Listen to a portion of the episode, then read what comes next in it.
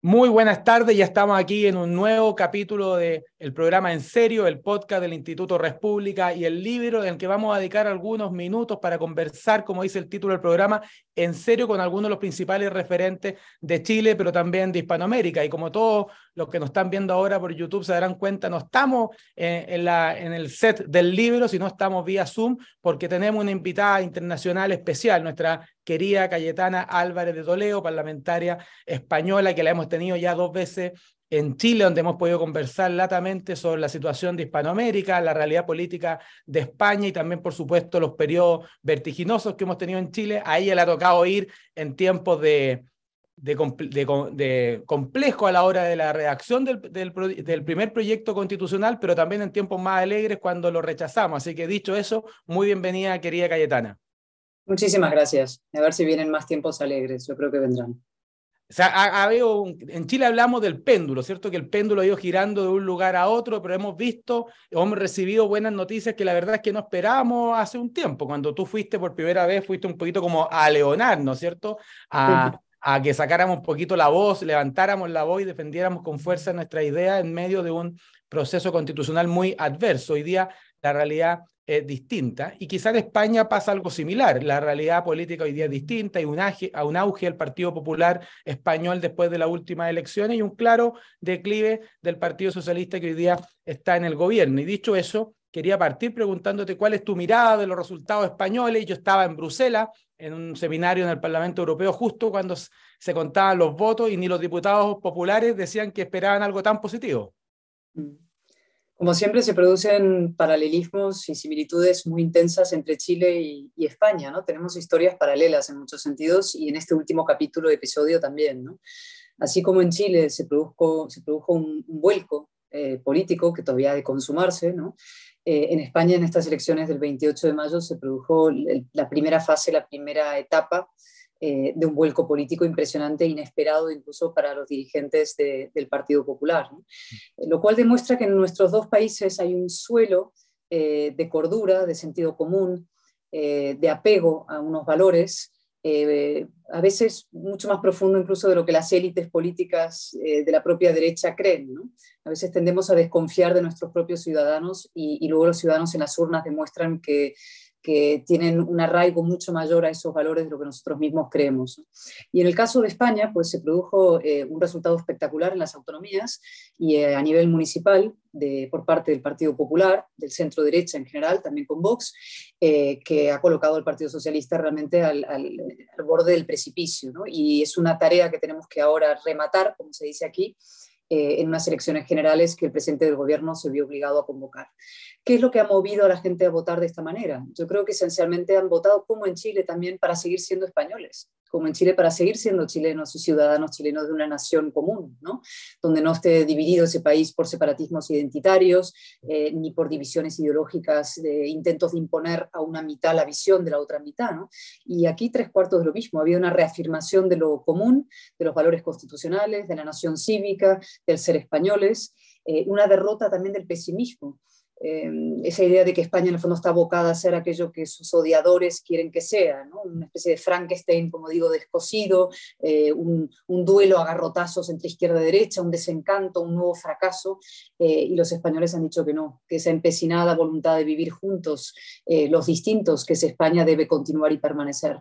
Con, lo cual, una reafirmación de lo común, una reafirmación de la reconciliación, conceptos de unión y de respeto a unos valores, y un fracaso de una forma de hacer política, que es la de Sánchez, que no es solamente la vulgaridad, el oportunismo, eh, la chulería, como decimos, esa soberbia, eh, sino también un proyecto de liquidación del orden constitucional y de lo común español.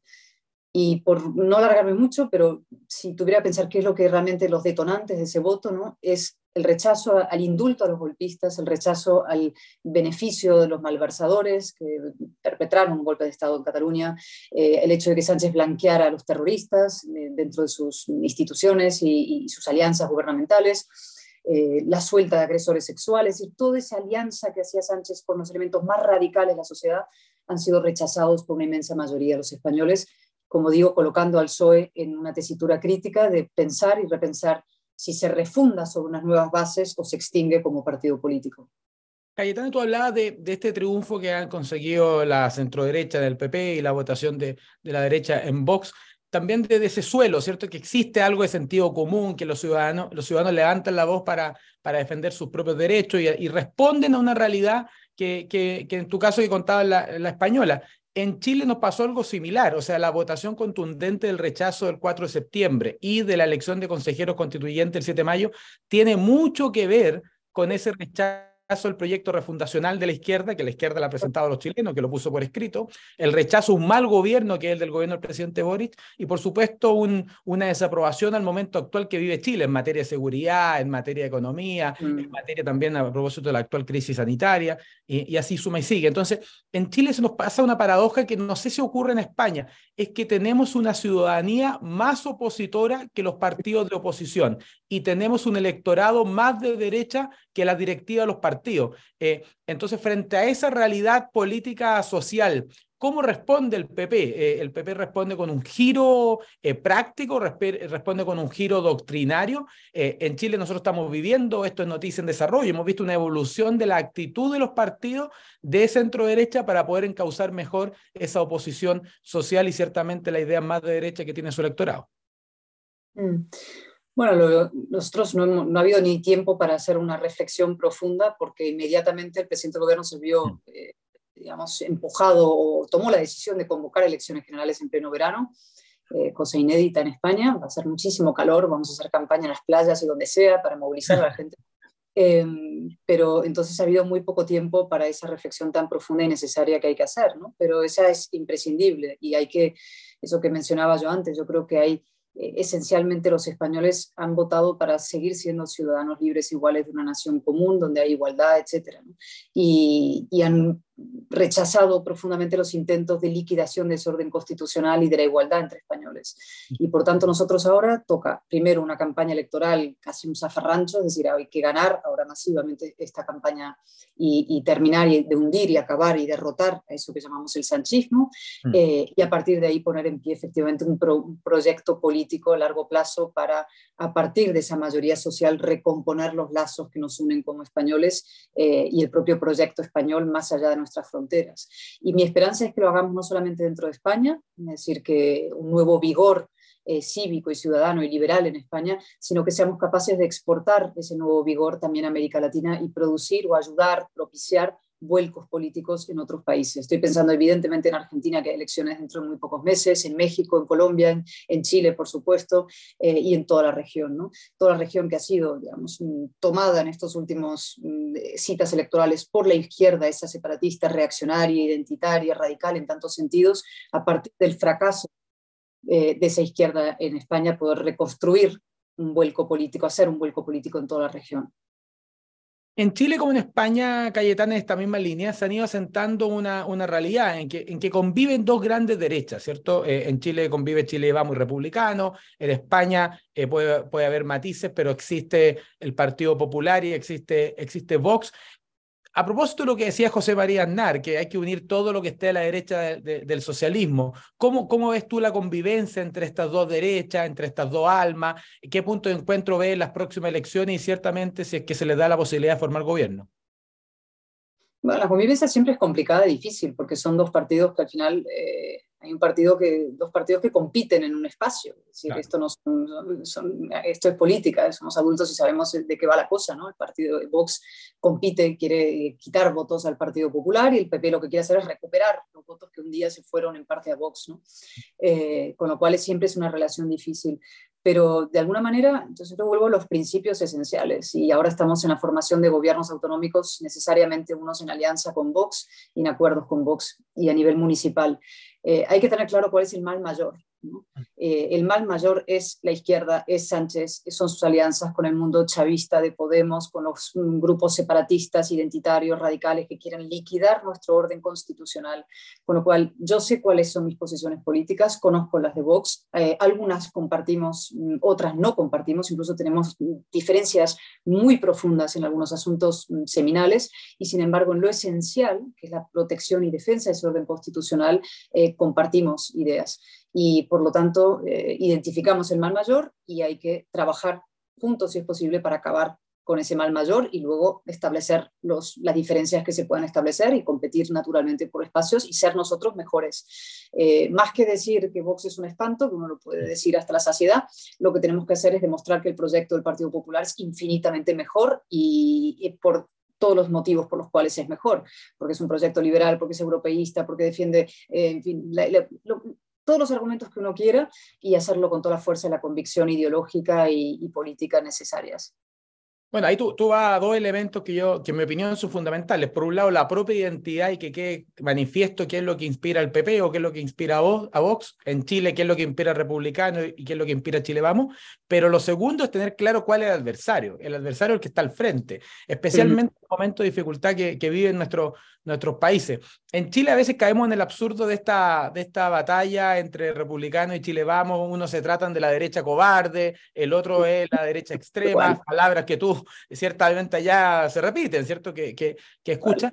Y a veces pocas palabras para enfrentar al adversario y, y muchas veces eh, terminamos peleando entre primos, podríamos decir, entre hermanos, y no se tiene esta pelea política contra el adversario que, que es la izquierda y que en el caso chileno es un proyecto tan, tan marcadamente refundacional como en España puede ser separatista o puede ser eh, identitario. Y, en ese sentido, yo te quería preguntar algo un poquito más, más de fondo. Yo sé que este es un podcast corto y, y cuando lo conversábamos con Eduardo Sepúlveda decíamos, le estamos poniendo en serio para hablar de los grandes temas, pero en 25 minutos, lo que parece una contradicción eh, en sus términos. Pero, pero la verdad es que si uno tuviera que definir una centro derecha con una perspectiva, que sea un proyecto político reconocible para, para América Latina, para España, ¿cuáles son, tú crees, los principales principios, ideas o, pilares de, de esa centro derecha pensando en el futuro?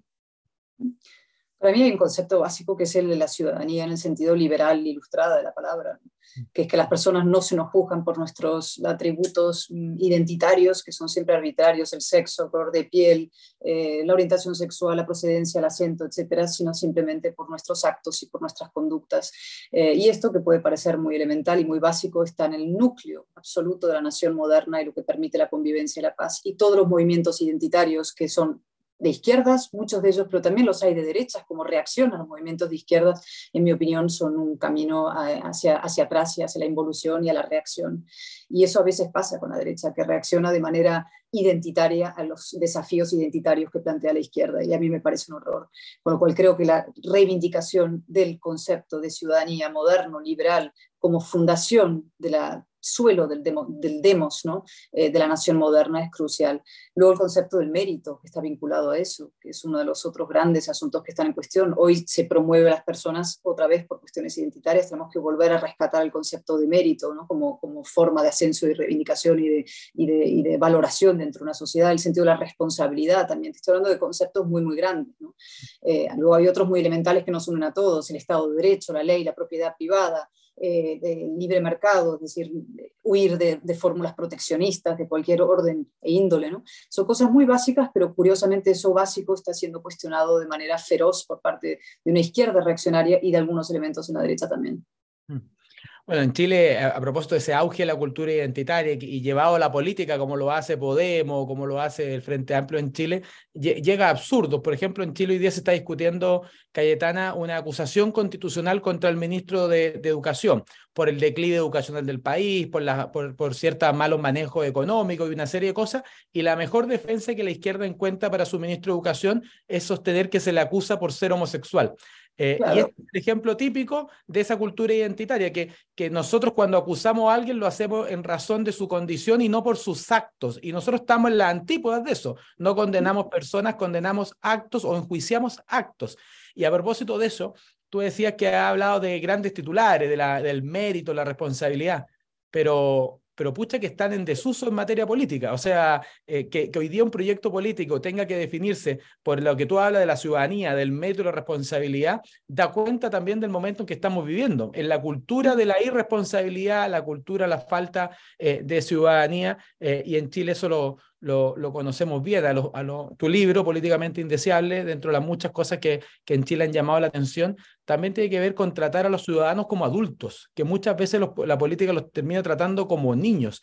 Eh, y en ese sentido, ¿qué responsabilidad tienen esos ciudadanos? Porque siempre hablamos del rol de los políticos, pero ¿qué responsabilidad tú le darías a, a los ciudadanos? Yo acá en Chile ha estado mucho en discusión una, un tema es que en Chile hay una crisis moral o no. Yo decía que en la lógica de Cicerón, Chile vive una, una crisis moral, que es que las personas a cargo de las instituciones no hacen valer sus propias potestades. Naturalmente hay una, una crisis moral cuando el presidente de la República no ejerce sus atribuciones, cuando el Congreso viola permanentemente la Constitución, cuando la Corte Suprema se dedica a redactar leyes o el Tribunal Constitucional abdica de, de controlar la Constitución. O sea, ya es como eh, en Chile decimos la cueca en pelota. O sea, la verdad es que es una situación muy anárquica. ¿Cuál crees tú que es la responsabilidad ya no solo de la élite política, sino de los ciudadanos para vivir en una sociedad democrática cayetana? Bueno, es crucial. Lo que pasa es que eh, desde un tiempo para aquí eh, las élites políticas han tratado a los ciudadanos como menores de edad, es decir, exentos de cualquier responsabilidad, como párvulos a perpetuidad, eh, instalados en un líquido amniótico y sobreprotegidos de todo mal. ¿no? Hemos pasado del estado papá, del papá estado, al estado mamá, al estado mami, ¿no? el estado de los cuidados, que es que a los, ciudadanos hay que mantenerles, insisto, como eh, protegidos entre algodones. ¿no? Y eso es una ficción que dura lo que dura y que acaba generalmente en lágrimas, porque ese mundo del líquido amniótico no existe. Es decir, el mundo es duro, el mundo es competitivo, eh, hay rivales, hay, eh, en fin, hay otras potencias económicas que avanzan y que compiten con nuestros ciudadanos, por, eh, etcétera. Entonces hay que aprender a ser adultos cuando te toca y asumir tu responsabilidad, no solamente en el devenir de tu propia vida, sino también en el devenir de la comunidad política, y eso significa asumir un compromiso ¿no? y votar con inteligencia y no simplemente aquel que te dice aquello que te gusta oír y que te mm. regala los oídos y que te dice que todo es gratis y que, y que no te preocupes que el papá Estado te va a cuidar y si no Europa va a llegar también con sus dineros y te va a resolver tus problemas y que va a haber becas infinitas y que todo, ¿no? El gratis total, el mundo del gratis total no existe, es una ficción de la izquierda, es una mentira y cuanto eh, antes expliquemos y hablemos, tratemos a los ciudadanos como adultos y ellos mismos asuman que deben ser tratados como adultos porque ahí empieza tu libertad con tu responsabilidad, pues mejor para todos porque saldremos adelante. y hablando respecto a la, pregunta que me hacías anteriormente sobre los valores, fíjate que hasta qué punto es elemental lo que, lo decimos. Mira, hay que restituir el valor hay ciertas palabras, ¿no? Se ha perdido la palabra el respeto, la palabra respeto ya no existe, ¿no? No solamente como, como tal, el respeto a, eh, es que el respeto a los valores básicos. Primero la verdad. A la verdad en el discurso público. La mentira campa a sus anchas. Es lo mismo decir una cosa que la contraria al día siguiente o en, los propios medios de comunicación. ¿no? Todo se ha disuelto, la verdad, como un pilar básico de la convivencia.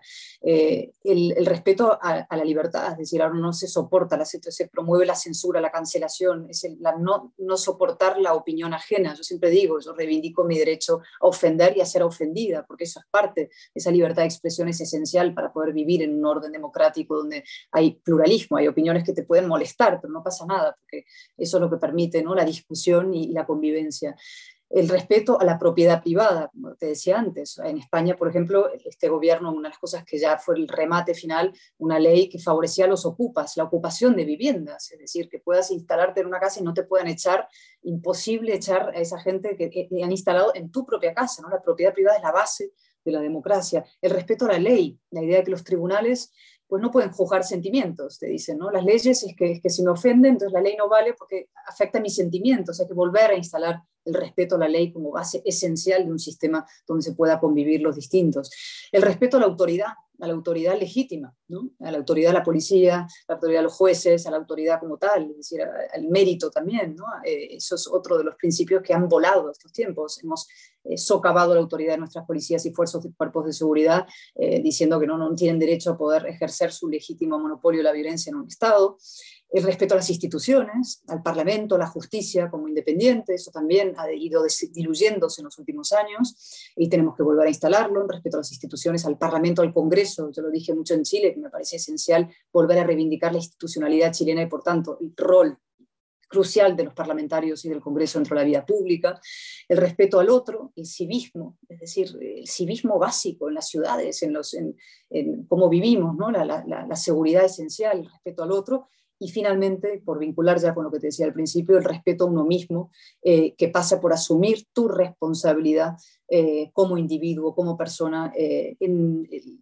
tu propio destino, es decir, asumir que en tus manos está hacer una vida plena, una vida llena, en buena medida, que el Estado está ahí para ayudar y para en determinados momentos y para igualdad de oportunidades, pero no va a sustituirte, es decir, tu, tu valor como individuo empieza por, por asumir tu propia responsabilidad contigo mismo y con la comunidad a la que perteneces. Bueno, en Chile esta crisis que hablábamos, esta crisis moral, no solo de la élite que nos gobierna, ¿cierto? De la presidencia de la República, la Corte Suprema, el Tribunal Constitucional, sino también en el día a día, Cayetana. O sea, eh, la gente no se detiene en la carretera a ayudar a alguien si está detenido en el auto porque presume que le van a robar. Eh, ya la guinda de la torta es que tenemos un registro de deudores de alimentos que son las deudas a, a los hijos de más de 30 mil personas que deben 47 mil millones de pesos a sus propios hijos. O sea, es la verdad que es una crisis por arriba y por abajo, y eso es, muy, es muy sintomático de una crisis más bien integral. Y a propósito de, esta, de esta, este llamado a la adultez, puede ser que, que, una campanada de adultez, quizás a Europa más que a los países o que a las propias ciudadanas, pero, pero una campanada de adultez es la guerra, es la guerra en, Ucrania. Y, y, en ese sentido, Freedom House habla de que, que, que, en el mundo estamos enfrentando una democracia asediada y que hay modelos autoritarios en auge, o sea, el modelo ruso, el modelo chino, que a veces muestran mayor despliegue, mayor vitalidad o mayor eh, activismo en la promoción de su agenda, de sus intereses. Frente a eso, los demócratas, eh, ¿qué cosa? ¿Qué defender? ¿Cómo? ¿Dónde hacerlo? ¿Cómo, ¿Cómo lo ves tú que además los españoles pagan en sus cuentas también la realidad más cruda de la guerra en Ucrania? Mm. Sí, bueno, eh, la guerra y la pandemia y la guerra, las dos, ¿no? Han, es una convergencia de dos golpes de realidad que han sacudido al mundo y sacudido desde luego a Europa que vivía instalada en ciertas ficciones, por ejemplo, la ficción del mundo verde eh, y barato, ¿no? y, y, que, aquí la energía iba, ¿no? el mundo Greta Thunberg, ¿no? Ese, mm. ese, mundo nos hemos dado cuenta de que es muy bonito en palabras y todo, pero que no lo podemos pagar o no tenemos los recursos para eso, ¿no? y que va a haber que hacer una revolución dentro de nuestro modelo energético, nuestro modelo de defensa, nuestro modelo de pensiones, es decir, que estamos viviendo por encima de nuestras posibilidades y que el mundo ideal y el mundo de las ficciones pues no existe. En parte la pandemia, unido a la guerra, han, han sido una, un golpe de realidad eh, sobre el cual Europa ha reflexionado, pero solamente en parte. Todavía no ha hecho la reflexión profunda muy pocos partidos políticos o líderes europeos se están atreviendo de verdad a dirigirse a los ciudadanos de sus países, a decirles, señores, vienen tiempos duros, vienen tiempos de sacrificios, vienen tiempos de profundas reformas. Eh, España es un ejemplo. España va a tener que hacer profundísimas reformas. Tenemos una deuda completamente disparada, un déficit disparados y, y bueno, el próximo gobierno le va a tocar realmente hacer reformas estructurales difíciles, pero va a haber que hacerlas. No hay alternativa a eso si queremos seguir viviendo la ficción eh, pues lo que vamos a hacer, insisto, es eh, instalaros en la decadencia, que ese es el gran, el gran, no la implosión a veces, pero sí una profunda eh, y prolongada decadencia, seremos superados por otros países. ¿Y qué países? Pues sí, hay otros países dispuestos a superarnos. Hay un conflicto entre el orden liberal y el mundo iliberal.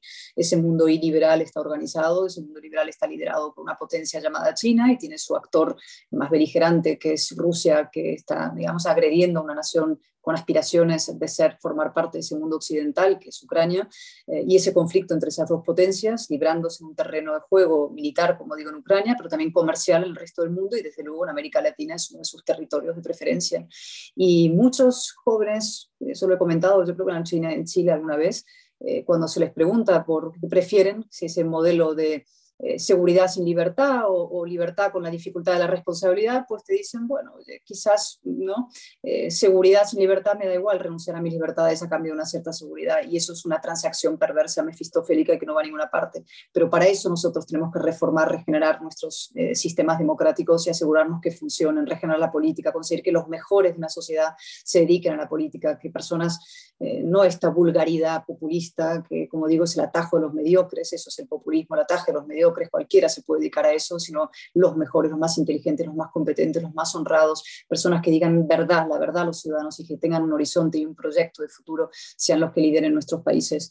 Y para eso tenemos que, evidentemente, eh, reivindicar una vez más los principios de ese orden liberal, saber cuáles son y tener mucho coraje y mucha fuerza a la hora de defenderlos y ser capaces también de actualizarlos a los tiempos que vienen, que no son idénticos, evidentemente, ni a los de hace 300 años, ni siquiera a los de 20 o a los de 40. Eh, y, ese es el, el reto que tenemos. La izquierda no tiene un proyecto ideológico realmente. Si miras en Europa no hay grandes líderes de izquierda, tiene el proyecto disolvente de las identidades, mm. eh, que es potente porque apela a algo que está muy profundo dentro del ser humano, que es esa cosa atávica ¿no? del, quién soy, la identidad, los míos. Eh, entonces tiene una fuerza destructiva y una fuerza electoral, en cierto sentido, eh, apela al victimismo, que es una fuerza muy potente, eh, pero no es un gran proyecto de nación ni de comunidad. Y nosotros en el mundo liberal pues, también tenemos que hacer una reflexión ideológica y, y ser capaces de, de ahormar proyectos políticos en torno a nuestras ideas que realmente son las mejores y son las que funcionan. Bueno, creo que esas son muy buenas palabras, Cayetana, para, para, ir terminando nuestro podcast, nuestra conversación, entre comillas, en serio, porque estoy seguro que te va a escandalizar de que un programa se llama En serio, pretenda hablar temas tan profundos en solo 25 minutos, pero, pero somos rigurosos con el tiempo antes que el libro nos quiera, quiera cortar. Pero, pero yo solo quiero agradecerte, Cayetana, la oportunidad, nuevamente, tu cariño, tu preocupación por Chile, y, no, y por qué no decirlo, tu, tu colaboración en que esta batalla se dé en nuestro país. A veces uno requiere esos vientos de, influencia, de ánimo y, pucha que ha servido en el último año y medio para dar la batalla de la idea en Chile. Así que agradecerte la participación aquí en serio, agradecerle a, los a las decenas de miles que se han suscrito a este podcast, que han ido viendo nuestra entrevista y por supuesto vamos a, estar, vamos a seguir conversando en el futuro sobre los principales temas de Chile, de América Latina y de España. Muchas gracias Cayetana y mucho éxito ahora que viajo mucho y he estado en muchos países en estos últimos meses, siempre pongo el ejemplo de Chile como una de las razones para el optimismo. Y a esa razón para el optimismo, sobre lo que habéis hecho, yo fui a daros las gracias por lo que habéis hecho. Y dije que era de lo más importante que había sucedido, no solamente para vuestro país, sino para toda la región y para el mundo. Eh, se une ahora la esperanza española. Y yo creo que si seguimos en este camino fuertes y firmes, sin cejar, eh, vamos a conseguir eh, tiempos de gran libertad y prosperidad para todos. Así que gracias. Así muchas gracias Cayetana, nos vemos y a todos los que nos están siguiendo por YouTube del libro, nos vemos en dos semanas más con un nuevo programa en serio. Que estén muy bien, nos vemos.